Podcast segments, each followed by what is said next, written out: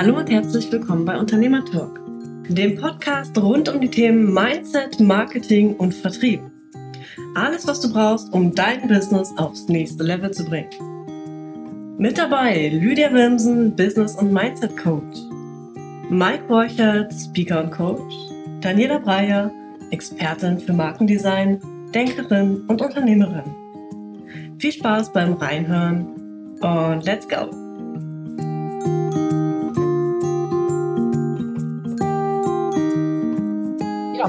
Herzlich willkommen, ihr Lieben. Hallo Lydia, hallo Daniela. Ich freue mich, dass wir wieder eine neue Podcast-Folge aufnehmen. Diesmal zum Thema Typologiemodelle. Da ist ja bei uns auch ganz unterschiedliches Wissen vorhanden hier in unserer Mastermind.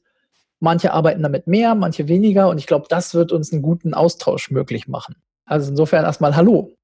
Hallo. Hallihallo. Ja, wo wir bei Dreierteam sind, könnten wir fast schon eine Überleitung nehmen zu Typologiemodellen, die auf drei verschiedenen Parametern beruhen oder Mittlerweile gibt es ja auch Typologiemodelle. Du sagtest eben so schön, Daniela, es sind ja nicht immer nur drei oder vier oder es gibt ja auch manchmal fünf oder ich weiß, der Reisprofile-Test hat irgendwie 16 Parameter, die der da angibt.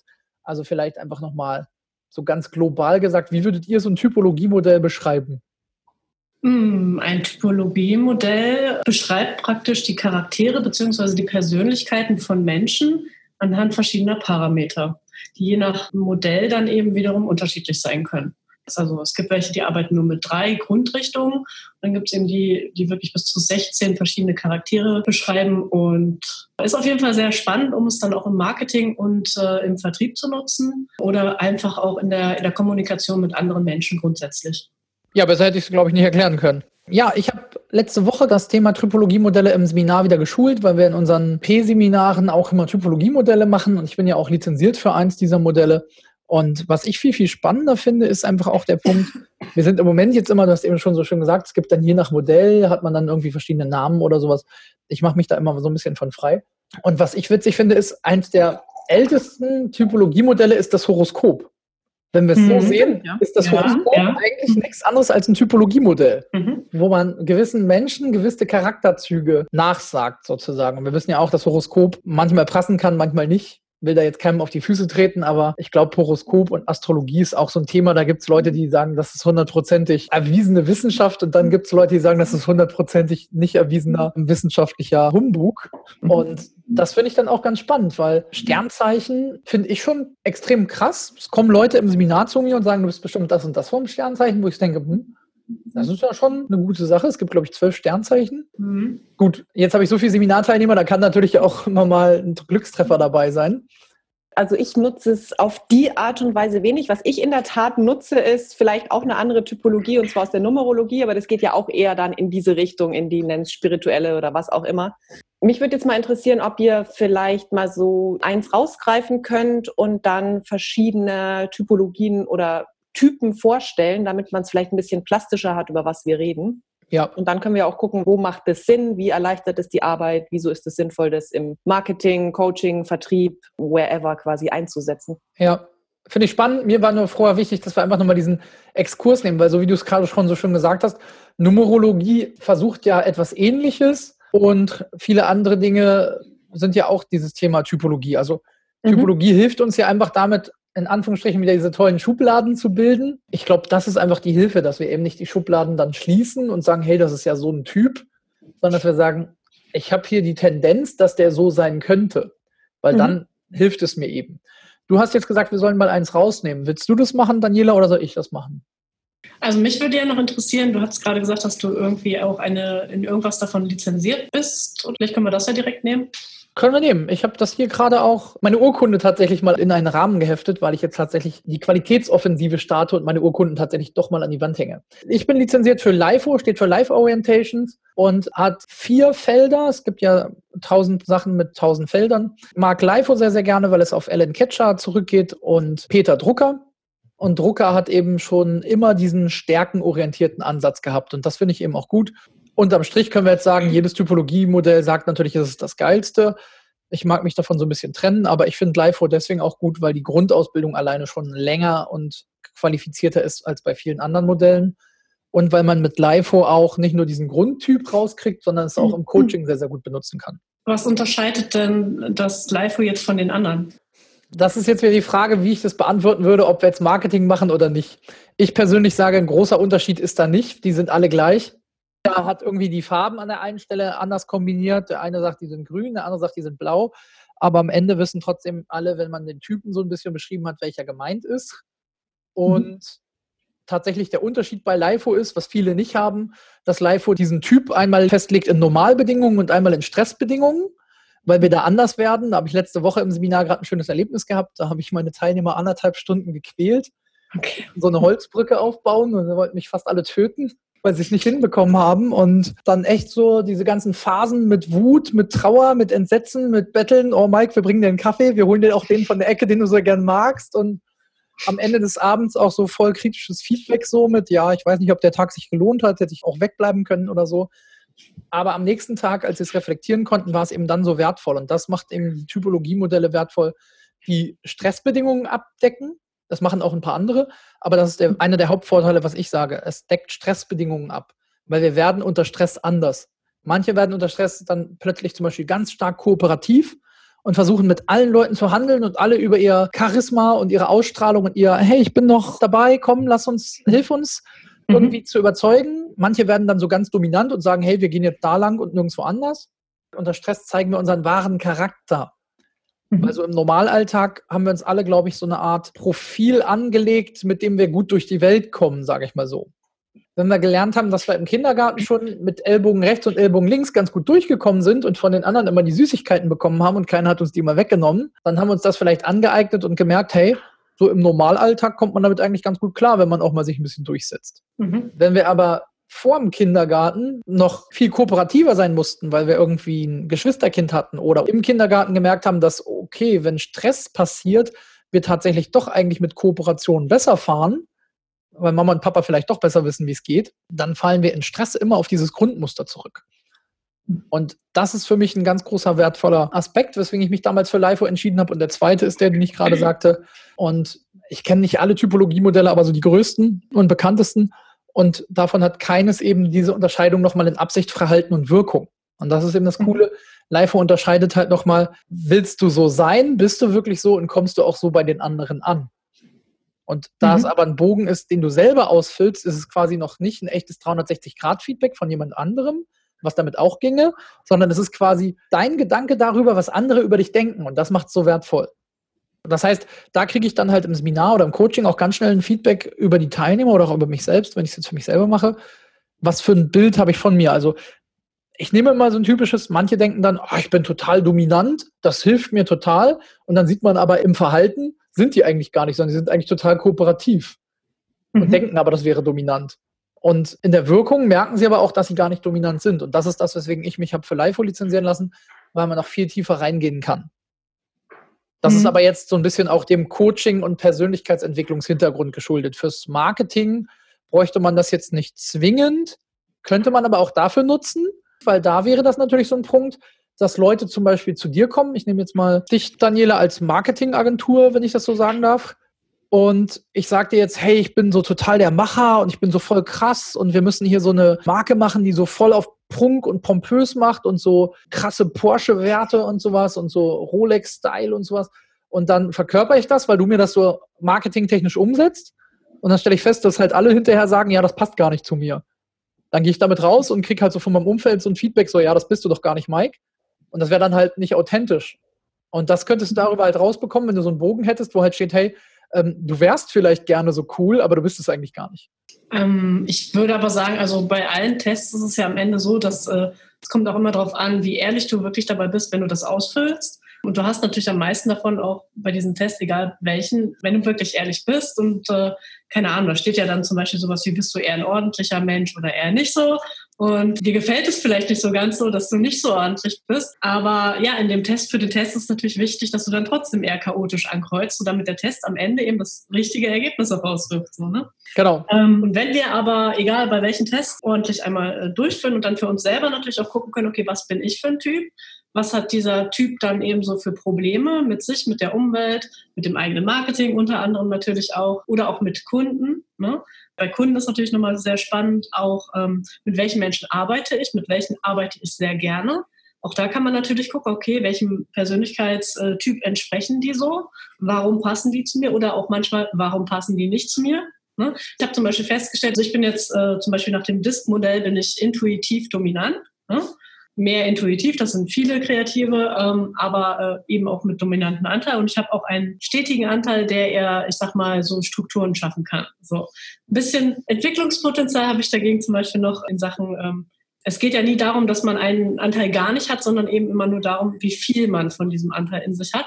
Und äh, so, so Harmonie, Beziehung, Familie, Traditionen, das ist jetzt halt so bei mir jetzt nicht so extrem stark ausgeprägt. Und wenn ich jetzt zum Beispiel einen Kunden habe, der sehr dominant ist, ähm, mit dem muss ich halt ganz anders sprechen als mit jemandem, der sehr harmoniebedürftig ist. So. Ne? Der Dominante, der möchte schnell auf den Punkt kommen, er möchte schnell Entscheidungen treffen, möchte sie selber treffen, möchte jetzt nicht, dass man da erstmal einen halben Tag sonst was erzählt oder sich in den Arm nimmt oder sonstiges tut, so, sondern der möchte schnell auf den Punkt kommen und äh, ja, wenn ich weiß, wer ich bin und wenn ich weiß, wer mein Kunde ist, dann kann ich da super drauf eingehen und das kann ich halt im Marketing und überall anders auch nutzen. So. Gut, äh, jetzt ich würde noch mal gerne zu meiner Frage zurückkommen von vorhin. Ja.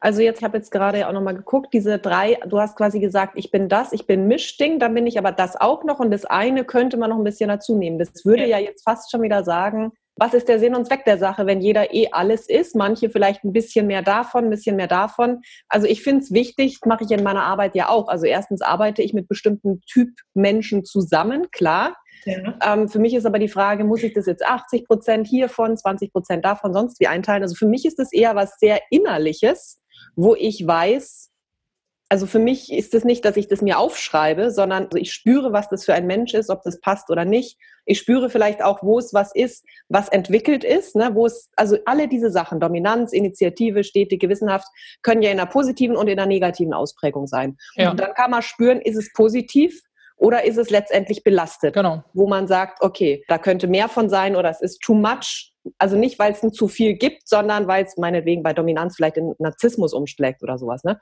Das ist aber bei mir nicht, weil ich irgendwelche Typologiemodelle dann verwende dafür, sondern gut, vielleicht kommt es, weil ich ja auch eher aus der psychologischen Richtung komme. Das ist bei mir eher so ein Gespür für den Menschen. Also mich würde jetzt nochmal interessieren, ob ihr vielleicht nochmal eins vorstellen könnt. Ja, um dann zu sagen, ja, wie ist es mit, mit den Anteilen da? Habe ich tatsächlich auch nochmal ein bisschen konkreter gemacht. Ich habe euch auch nochmal in unseren Chat, den wir hier mal nebenbei laufen lassen, ähm, ein PDF-Dokument gestellt zu der LIFO-Methode. Und da gibt es auf Seite 4, wir können ja einfach das auch später verlinken für unsere Podcast-Hörer, das mhm. ist öffentlich zugänglich. Ähm, da gibt es auf Seite 4 so ein tolles Koordinatenkreuz und damit kann man immer sehr, sehr gut arbeiten. Ich mhm. gebe euch mal ganz kurz einen Moment, das zu suchen. Kann ja der Hörer jetzt auch ganz schnell da jetzt mal draufklicken und sich das schnell ich habe es euch auf meinem Bildschirm aufgemacht. Ah, ja, super. Mhm. Du hattest ja auch gesagt, wie ist das denn mit den Typen und sowas? Daniela hatte die jetzt eben schon mal ganz kurz genannt, wie sie aus dem Disk-Modell sind. Es vielleicht einfach nochmal leichter machen. Also wenn man sich jetzt einfach ein Kreuz vorstellt, ich, wenn wir von den Modellen konkret weggehen und ein bisschen abstrakter werden auf die Metaebene und wenn wir uns ein Kreuz, dann kann man sagen, alles, was nach oben geht auf diesem Kreuz, richtet sich eher an Menschen aus. Alles, was nach unten geht an diesem Kreuz, richtet sich eher an Sachdingen aus alles, was nach rechts geht, ist sehr, sehr kurzfristig orientiert und alles, was nach links geht an diesem Kreuz, ist langfristig orientiert. Wobei man da jetzt noch dazu sagen muss, in diesem LIFO-Modell ist das so, weil es gibt eben andere, da ist jetzt oben, unten, links, rechts alles ein bisschen anders aufgebaut. So. Genau, also bei vielen Modellen ist es tatsächlich so, aber das ist eben auch der Punkt, leider kann man sie nicht alle vergleichen. Man muss dann immer gucken, wen setzen die wohin. Beim LIFO-Modell ist es eben so, in anderen Modellen, sage ich mal so, ist es das gleiche Prinzip, da ist das Kreuz dann nur gedreht und dann müsste man halt sagen, okay, da ist jetzt der unten und der, aber es gibt quasi immer diese vier Hauptachsen. Es gibt diese Achse auf Mensch ausgerichtet, auf Dinge ausgerichtet, kurzfristig oder langfristig. Diese vier Achsen gibt es eigentlich bei den meisten Modellen. Und damit kann man dann eben auch schon, so wie Lydia, du das gerade sagst, so ein bisschen ins Gespür gehen und halt auch überlegen, okay, ist das jetzt jemand, der eher menschenorientiert ist oder eher sachorientiert? Oder ist das jemand, der eher langfristig oder eher kurzfristig denkt? Und damit kann ich unabhängig davon, wie der jetzt in welchem Modell benannt ist oder ob der jetzt da 23 Punkte hat oder 24 Punkte, wo ich auch sage, das ist ja nur so ein Richtwert, kann man für sich schon mal reinspüren, okay, das ist halt eher so ein Mensch, der ist halt eher Programmierer und der freut sich auch, wenn er zehn Stunden im Keller sitzen kann und der muss halt auch nicht mit anderen Menschen reden. dann mhm. weiß man halt, dass der jetzt vielleicht nicht unbedingt ein Event veranstalten möchte vor 2000 Leuten, weil der das gar nicht braucht, sondern der freut sich vielleicht einfach, wenn er derjenige ist, der den Programmcode dafür schreibt, damit dieses Event was Cooles vorstellen kann. Also in der Berufswahl zum Beispiel jetzt oder wenn wir jetzt im Bereich Coaching sind, Marketing, dann würde ich diesem Menschen vielleicht nicht als Werbemaßnahme empfehlen, irgendwas, wo er sich jetzt so krass nach draußen zeigen muss. Facebook Live oder sowas gibt natürlich, wie ihr sagtet, Mischtypen. Also das heißt ja nicht, dass der das gar nicht kann. Aber jemand, der halt extrem krass so sachlich und langfristig orientiert ist, ähm, wo ich dann immer sage, so der Beamte, da ist es halt so, dass der tendenziell eher sowas nicht braucht, so im Rampenlicht zu stehen und dann da irgendwelchen anderen Leuten da irgendwas zu erzählen. Man äh, nennt das äh, dann ja Entwicklungspotenzial, also die Bereiche, wo man selber eben noch nicht so entwickelt ist in dem Moment. Das heißt, da, wo jetzt noch nicht so viel ist, da kannst du aber tatsächlich natürlich auch noch was dazu gewinnen. Ich denke, dass es so ist, dass wir meistens, wir haben so einen Grundtypus, der ist sehr, sehr stark in uns verankert. Da kommen wir nicht so komplett raus. Also ein absoluter Beamter wird sehr unwahrscheinlich äh, professioneller Astronaut werden oder sowas. Also irgendwas Risikolastiges macht er vielleicht eher nicht so unbedingt. Aber vielleicht so ab und an mal oder irgendwann mal in seinem Leben Fallschirmsprung, wer weiß, das äh, macht er dann vielleicht doch mal. So, ne? Genau, und das ist mir eben auch wichtig bei diesen Modellen und das war auch ein ganz wichtiger Punkt, weswegen ich mich für LIFO entschieden habe, weil LIFO eben genau davon ausgeht, was du sagst. Man kann eben Stärken entwickeln, man kann Persönlichkeit entwickeln, man kann, wenn man nicht so kreativ ist wie vielleicht andere, lernen, wie man kreativ sein kann. Und man kann halt auch Struktur lernen, wenn man es eigentlich nicht so gut kann. Und ich bin halt ein Verfechter davon, dass man Verhaltensflexibilität lernen kann und dass nicht alles von Natur aus so vorgegeben ist, dass wir dem willenlos untergeordnet sind. Und natürlich stütze ich trotzdem deine These der Typen, die wir schon ein Stück weit in uns verankert haben. Und das ist ja das, was ich vorhin sagte. Unter Stress zeigen wir dann unser wahres Gesicht. Und das, glaube ich, ist eben schon schwieriger, unser echtes Stresslevel da abzulegen. Ich würde nicht sagen, das wollte ich vorhin noch sagen, wir zeigen unser wahres Gesicht, sondern wir zeigen ein weiteres Gesicht. Also für mich ist jetzt nicht, dass ich sage, unter Stress, natürlich, da ist Druck, da zeigen wir was anderes, aber ich würde sagen, ich kann auch, wenn ich in einer total positiven, bewegten Situation bin, ein Teil eines wahren Ichs zeigen. Also ich wüsste jetzt nicht, wieso man sagen soll, das ist jetzt das wahre Ich, sondern das ist ein weiterer Teilaspekt, wie ich unter Stress agiere. Und es kann aber genauso sein, dass ich eben, genau, dass ich unter Stress vielleicht ausraste, dass ich aber, das kann auch was mit dem Stress zu tun haben in meinem Leben generell. Ne? Also da würde ich jetzt auch nicht zwingend sagen, das ist ein, ein Typus. Also wenn ich mich zurückerinnere, als ich in meiner Burnout-Situation war, da bin ich aber dermaßen an die Decke gegangen, wenn mir irgendwer nur eine dämliche Frage gestellt hat, das mache ich jetzt nicht. Also da würde ich jetzt nicht, da kann man auch sagen, ne, wann ist was, was ist Stress, ähm, ab wann zeigt es mein wahres Ich oder wann, wann zeigt es eine weitere Sache, ab wann ist es einfach körperlich bedingt, ne, eine Überlastung, eine körperliche Überlastung. Also da wäre mir das, und das würde ich vermutlich auch generell zu Typologiemodellen sagen, dass man halt schnell in eine Verallgemeinerung kommt, wo man dann sagt, oh, ich fülle die und die Fragen aus das ist jetzt so ein Status quo und dann, ja, du bist das und das. Und ich würde es als sehr fließend bezeichnen und ich würde auch sagen, auch wenn wir von Entwicklung gesprochen haben, Entwicklung kann lange dauern, Entwicklung kann auch ganz krass schnell gehen. Also, dass ich, ne, wo man sagt, oh, das könnte sich entwickeln, dass die Person vielleicht freier nach außen geht mit irgendwas, wo man denkt, oh, jetzt muss die da ein Jahr an sich selber arbeiten. Und es kann sein, und es kann sein, dass es innerhalb von einem Tag passiert. Also, ich finde, vielleicht als Basis könnte es gut sein, wenn man einfach verschiedene Modelle kennt ob es jetzt Modelle sind oder whatever. Aber die Gefahr besteht bei manchen, dass sie sich daran festbeißen und dann sagen, ah, der und der Typ, das und das kommt bei raus, die und die Website machen wir dafür oder das und das Coaching verwenden wir. Und damit ja. kann man sich auch viel zubauen, würde ich sagen. Ja, genau. Man muss die Schubladen auflassen und man darf sie nur als Hinweis nehmen. Mhm. Und dann halt sagen, okay, gemäß dieses Hinweises prüfe ich mal, ob das für dich passen könnte. Mhm. Eben nicht zu sagen, ah, der ist jetzt so. Aus dem NLP kennt man das ist so eine der bekannteren NLP-Methoden, ja, dieses WAKOK, visuell, auditiv und sowas, was auch ja nur ein Hinweis ist. Das heißt nicht, dass jemand, der dank in Bildern denkt, ja nicht mit einem reden kann. Das heißt ja einfach nur, das könnte ein Hinweis dafür sein, dass ich auch Bilder dazu nehme. Mhm. Also Umgang mit Menschen, sage ich immer, ist ja eh nicht so schubladenbehaftet, dass man da sagen kann, okay, der ist jetzt so und so. Also bin da ganz, ganz großer Freund von, dass eben auch dann diese Flexibilität da bestehen bleiben darf. Ja. Kannst du vielleicht mal noch mal ein bisschen am Daniela aus dem Marketing erzählen? Also mich würde es mal interessieren, machst du sowas oder läuft es bei dir so im Hintergrund mit, dass du sagst, ah, die Person, die würde ich mal so und so einordnen? Gibst du den Leuten Tests und wie verwendest du das? Oder also verwendest du es? Ähm, Tests selber verwende ich so jetzt nicht unbedingt. Mhm. Ähm, ich habe aber jetzt zum Beispiel auch gerade einen Kunden, der macht Führungskräfte-Coaching und der selber arbeitet auch mit so einem Modell und äh, selber ist er halt sachlich dominant orientiert und möchte Kunden aus genau diesem Bereich, die eben so ähnlich ticken wie er, weil er denen am besten weiterhelfen kann, weil natürlich durch seinen Lebenslauf und seine Erfahrung als Person kann er eben genau für diesen Typus eben auch sagen, wenn du dich so und so verhältst, dann kannst du dich da und da gut entwickeln. So, klar, das Modell dahinter, ja, ne, also man darf das nicht zu streng nehmen, so, aber es ist halt so, so eine grobe Richtung, gibt es einfach mal vor. Ne? Es ist auf jeden Fall sehr spannend und äh, es, es trifft halt auch oft zu. Oder wenn ich mir jetzt zum Beispiel meine besten Kunden auch angucke, sage ich mal, oder die, mit denen ich echt am liebsten arbeite, die sind halt ein bestimmter Typus. Das ist so, ne? Die, Welcher denn? Erzähl mal. Also am besten komme ich mit Leuten klar, die eben auch in, also wenn man jetzt nach dem Disk-Modell geht, also ähm, ich sage mal gelb, gelb-roter Bereich, also dominant in initiativer Bereich, den komme ich gut klar. Und mit dem blauen. Also da, wo ich selber hohe Anteile habe, mit denen komme ich auch gut klar. So. Also ich denke, im Optimalfall, wenn du dir deine Kunden aussuchen kannst, kann man sich besser welche aussuchen, die eben ähnlich ticken wie man selber, weil man mit denen einfach grundsätzlich besser klarkommt. So, weil die eben so ähnlich denken, sich so ähnlich verhalten und so weiter. Man ist auf einer ähnlichen Kommunikationsbasis dann unterwegs. Es kann aber natürlich sein, dass ich jetzt auch einen Job habe, irgendwie ähm, von meinem Chef gesagt bekomme, wo ich eben auch hingehen muss. Oder ich kann mir halt einfach meine Kunden nicht so gut aussuchen. Ich muss mit allen irgendwie klarkommen. Und da ist es dann wieder interessant zu wissen, okay, der wirkt auf mich jetzt eher so ein bisschen äh, zurückgezogen, sachlicher. Dem muss ich mit Argumenten äh, kommen, wenn ich dem was verkaufen möchte. Der andere, da muss ich schnell auf den Punkt kommen, der beim Dominanztypus. Und der will auf jeden Fall selber entscheiden. Also ne, jemand anderes, der möchte mehr an die Hand genommen werden, so. Und äh, ich sag mal, dem ist die Beziehung wichtiger. Also da kann man dann schon drauf eingehen, egal bei welchem Modell, mit welchem man da arbeitet. Das sind alle, finde ich, auch ganz interessant.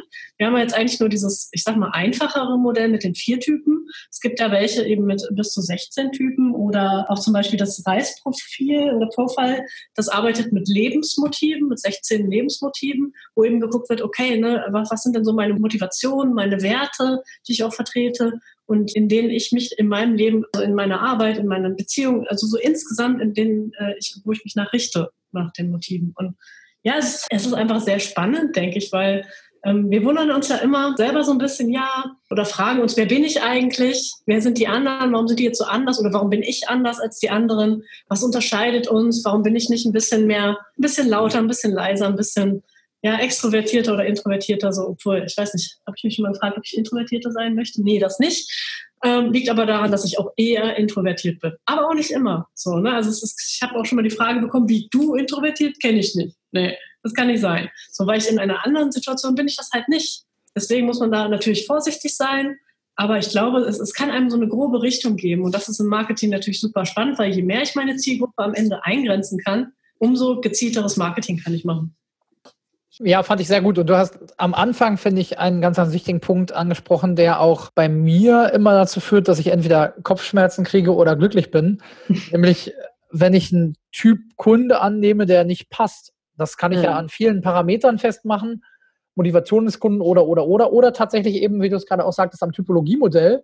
Und wenn ich halt sage, ich möchte gerne mit Leuten arbeiten, die wirklich Bock haben, du hast das auch, Lydia, gesagt, so über deine Mastermind und sowas. Das sind halt Leute, die wollen wirklich was reißen. Das sind halt nicht die nur noch so, ja, ich weiß nicht, ob ich nicht mal 1000 Euro verdienen könnte als Coach. Und ja, ich würde auch mal anfangen, aber ich weiß ja nicht. Und wenn man dann solche als Kunde annimmt und selber aber einen anderen Fokus hat und auch anderen Leuten helfen möchte oder auch quasi ein System halt hat, was anderen Leuten hilft, dann ist man da einfach auch selber wieder an der falschen Stelle, dass man sagt, ah, warum habe ich mit dem Kunden zusammengearbeitet? Also ja. da kann mhm. ich dir echt nur zustimmen, weil ich glaube, das kennen wir alle. Dann denkt man sich so, ah, hm, weiß nicht, und sagt man entweder ja und stellt fest, dass man es hinterher bereut, und man sagt nein und sagt, ah, okay, das war doch eine gute Entscheidung. Ja, und vor allem, was glaube ich auch noch sehr wichtig ist zu sagen, ist, jeder Typ ist okay. Also jeder Typ, so wie er halt ist. Es ist nicht schlimm, wenn ich jetzt mehr dominant oder eher gewissenhaft oder eben halt ein Chaot, ein künstlerischer bin. Das, das ist alles völlig in Ordnung. Da muss ich mich jetzt nicht für bewerten. So, weil ich, ich glaube, also schlimm ist halt, wenn wir dann anfangen zu bewerten, äh, das ist ein dominanter Typus der Kunde, so, das ist so ein typisches Arsch. So, ne? Also So, also wir sollten aus dieser Bewertung halt irgendwie rausbekommen. Es ist hilfreich, um, um sich einfach selber ein bisschen zu strukturieren in dem, was man eben macht oder auch um zu gucken, wie ich eben mit Menschen auch reden kann oder sollte vielleicht auch, ähm, damit sie mich besser verstehen. Ich denke, es geht einfach viel mehr um Verständnis an der Stelle dass wir uns besser verstehen, dass wir uns eben nicht bewerten, weil wir mal wieder ein chaotisches Büro gerade haben, weil wir sind halt ein bisschen chaotischer. Es ist halt so. Vielleicht holt man sich irgendwann eine Putzfrau, dann ist das nämlich auch geklärt. Und die Putzfrau ist vielleicht im Optimalfall jemand, der eben sehr ordnungsliebend ist und das wirklich auch noch verdammt gerne tut. Also ich denke, man kann da sehr viel Positives einfach für sich und für andere rausziehen. Mhm. Ja, das hast du sehr, sehr gut gesagt. Also auch da, ähm, du hast jetzt die Putzfrau schön als Beispiel genommen einfach darauf achten, dass man eben, und das ist ganz wichtig, dass man Leute, mit denen man zusammenarbeitet, eben nicht danach aussucht, ob man die sympathisch findet, sondern ob sie einen ergänzen. Meine Assistentin zum Beispiel ist viel strukturierter als ich, was aber auch wichtig ist, weil wenn sie genauso verpeilt wäre wie ich, was Struktur angeht, dann würde das einfach nicht funktionieren. Und ich habe ihr auch die Erlaubnis gegeben, nicht ständig zu nerven und da wirklich auch durchzugreifen und zu sagen, hier, das ist noch nicht da, ich brauche das, weil ich einfach da vertrieblich und sprunghaft eher denke, ah, okay, der nächste. Da bin ich halt wie viele Vertriebler so, dass das dann halt hinten schneller mal auch runterfallen kann. Und dann erinnert sie mich da halt dran, ah, okay, Mike, du musst auch mal die Angebote verschicken, wenn du halt zehn Kunden angesprochen hast. Mhm. Und deswegen habe ich da halt auch dieses Management eingeführt, dass sie das dann gleich am gleichen Tag verschickt. Mhm. Da wären wir schon fast wieder bei Teambuilding auch noch. Genau, da sind, wir, da sind wir direkt bei Teambuilding auch drin. Oder auch halt, wenn man eben anfängt, ein kleines Team sich aufzubauen, haben wir ja nun alle, dass wir mit Mitarbeitern auch arbeiten, mhm. egal ob die nun fest sind oder frei oder was auch immer. Es sind halt Teammitglieder dass mhm. man da eben dann im Teambuilding darauf achtet, dass man eben nicht die Leute nimmt, die man am sympathischsten unbedingt findet, sondern dass man auch sagt, okay, irgendwie, also ich nehme mal gerade die Strukturierten, die gehen einem halt, wenn man nicht strukturiert ist, mega auf den Keks. Mhm. Weil die dann tausendmal nachfragen und alles bis ins kleinste Fitzchen wissen wollen. Und ja. aber die sind halt total gut, weil die halt Fehler vermeiden und sowas. Und da mag ich mal eine Personalerin eines großen deutschen Bahnkonzerns zitieren, die sagte, als Controller stellt sie am liebsten Leute mit einer Zwangsneurose ein. Weil die haben ja. halt total Angst, Fehler zu machen. Und das wurde ihr ganz, ganz negativ angekreidet. Aber vom Grundprinzip hat sie es richtig gut verstanden. Weil wenn ich jetzt eine Steuererklärung habe, möchte ich auch, dass mein Steuerberater das richtig macht. Und nicht irgendwie ich nach zehn Jahren feststelle, dass der Mist gebaut hat, weil ich selber keine Ahnung habe und mich auf den verlassen muss. Oder ja. ein Zahnarzt oder ein Uhrmacher. Da wünsche ich mir auch, dass die total pingelig und klein kariert sind. Mhm. Was ich aber denke, also du hast gesagt, ja, also, also es kann Sinn machen, wenn wir uns ein Team zusammenstellen, dass wir eben auch aus den unterschiedlichen Bereichen dieses Team zusammenbauen. Was ich da aber dann sehr, sehr, sehr wichtig finde, und das ist mir auch erst vor einiger Zeit klar geworden, die Werte müssen dieselben sein. Genau, die müssen stimmen. Genau, weil wenn ich halt unterschiedliche Werte habe, dann kann das richtig unangenehm werden, weil dann, dann geht der eine nach rechts und der andere geht nach links. Und das darf halt nicht sein. Dass, also das Ziel, die Vision, die Marschrichtung, die muss halt dieselbe sein, also sprich äh, die Werte. So, dann kann das sehr gut funktionieren. Im Optimalfall haben wir auf jeden Fall jemanden im Team, der gut mit Menschen umgehen kann, wenn man das selber nicht kann, damit eben auch alle immer glücklich sind und jemand da ist, der die Beziehung pflegt. Dann braucht man natürlich einen Chef. Das ist meistens ein bisschen eher der dominantere Typus, damit der eben auch ne, die Richtung vorgeben kann und sagen kann, so, so wird es jetzt gemacht ohne das lange und breit zu diskutieren. Wir brauchen wirklich alle äh, Bereiche. So, dann haben wir ein richtig tolles Team am Ende. Definitiv. Und das ist ja auch wieder dieses Thema, alle wollen Häuptling sein, aber keiner Indianer. Das hilft halt auch nicht weiter. Das wollen ja aber auch gar nicht alle. Also ganz viele genau. wollen eben kein Häuptling sein. So. Genau. Das, das, ist auch einer der, der spannenden Punkte, den ich im Seminar immer habe. Da sage ich dann immer, wir haben es jetzt hier, würde ich es jetzt zu euch dann sagen, wir haben es jetzt 15.45 Uhr, wo wir diesen Podcast gerade aufnehmen. Und die Atombombe ist jetzt gestartet in Russland beispielsweise. Wer von euch würde entscheiden wollen, ob wir zurückschießen oder nicht? Müsst ihr jetzt nicht darauf antworten, aber das ist eben eine Frage, die ich im Seminar immer sage. Und diese Frage symbolisiert einfach, du hast jetzt Stress. Die Atombombe ist in acht Minuten da. Die wird unser Land zerstören. Oder sie wird vielleicht auch gar nicht kommen, weil es ein Fehlalarm war. Aber wir müssen irgendwie handeln. So. Und dann gibt es eben Menschen, die sagen, okay, ich handle, ich nehme diese Verantwortung auf mich. Und es gibt Menschen, die sagen, nee, das mache ich nicht. Und mhm. im Seminar bringt das dann auch immer eine sehr, sehr große Diskussionsgrundlage, weil wir haben auch da gerade am Wochenende wieder drüber geredet. Die Welt wurde ja mehrfach vor einem Atomkrieg bewahrt, weil Menschen gesagt haben, nee, ich glaube, das ist ein Fehlalarm oder ich mache das jetzt nicht. Und da können wir heute noch dankbar für sein. Aber diese Leute haben halt eigenmächtig, wenn wir es so sagen, Befehle nicht befolgt. Mhm. Und wir sind ja heute alle in einem großen Zeitalter, wo es, glaube ich, uns auch sehr gut geht. Und Krieg, Atomkrieg, hoffe ich jetzt mal, nicht so ein Riesenthema ist. Aber das war ja eine Zeit lang echt brisant. Und da braucht man einfach Leute, die durchgreifen. Oder Flüchtlingspolitik. Klar, können wir jetzt alle auf Merkel schimpfen. Ich will jetzt auch gar nicht dafür oder dagegen sprechen, wie sie Politik macht, sondern einfach nur, es muss jemanden geben, der diese Entscheidungen trifft. Und die Frage ist halt, könntest du das selber sein? Würdest du das machen wollen? Oder würdest du überlegen wollen, ob du jetzt 100 Leute opferst dafür, dass 100 gerettet werden? Gut, ich würde sagen, wir gehen halt schon ein bisschen weiter, weil im Business ja. stellen sich ja andere Fragen und ich glaube, ich kann schon sagen, ich will nicht in die Politik und ich bin definitiv jemand, der sagt, never ever würde ich da Entscheidungsgewalt haben wollen, weil mich dieses ganze Komplex einfach nicht meins ist.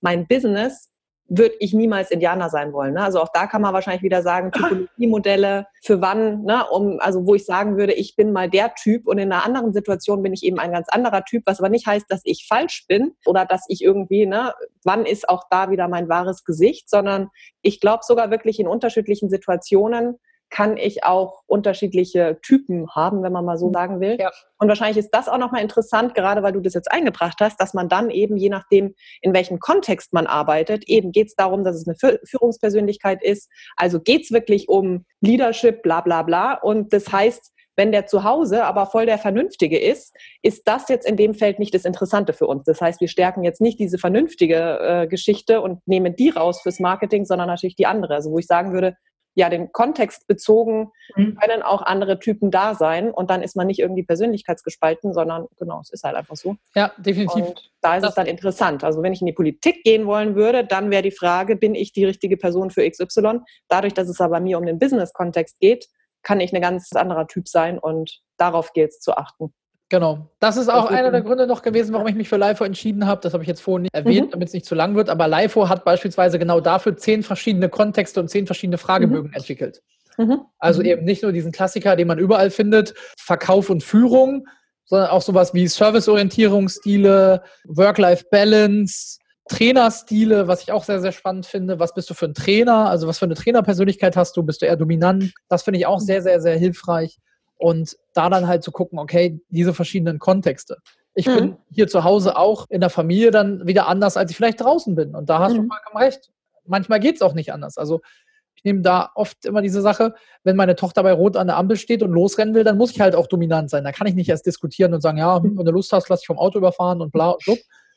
da musst du halt sagen, ja, nein, bleib stehen. Deswegen muss ich aber deswegen trotzdem nicht hardcore dominant sein. Ich wollte nur sagen, das mit dem Beispiel jetzt, was du gerade gebracht hast, äh, mit auf die Straße rennen. Ich hatte das jetzt sowohl ähm, bei mir, auf mich bezogen, als auch mit Klienten von mir. Das ist jetzt ein ganz anderes Thema, aber wie beschäftige ich mich mit meinem Monkey Mind und welche Gedanken lasse ich zu? Und das war so lustig, dass wir da auch quasi das Bild hatten, die Metapher. Ja, ein Kind lässt auch nicht auf die Straße rennen, sondern da sagst du einfach, das ist jetzt so. Du rennst nicht auf die Straße fertig aus und manchmal muss man sich auch seinem Gehirn erzählen, diesen Gedanken ja. denkst du jetzt nicht, stopp, immer wenn der kommt, ich greife jetzt durch. Man muss manchmal einfach eine Grenze setzen. Und wir haben gerade eben das Monkey Mind besprochen, cooles Beispiel. Das anderes Thema, das können wir auch nochmal irgendwann bequatschen. Könnten wir mal einen Podcast zu machen. Der kommt dann in einem halben Jahr raus. wir wollten doch jetzt wieder regelmäßig podcasten. Ja, machen wir aber. Wir haben ja noch so viele andere Themen, dass wir unsere Hörer noch ein bisschen auf die Folter spannen können. Ja, aber für heute sind wir dann erstmal soweit durch, ne? Ja, also mhm. ich sage danke an dich, liebe Lydia, und dich, liebe Daniela. Mhm. danke natürlich an dich, Mike. Danke. Und an die Zuhörer. Und, und an die Zuhörer, dass ihr uns immer wieder folgt. Wir hoffen, dass ihr immer wieder einschaltet, euch immer wieder freut und sagen in diesem Sinne Tschüss. Tschüss. tschüss.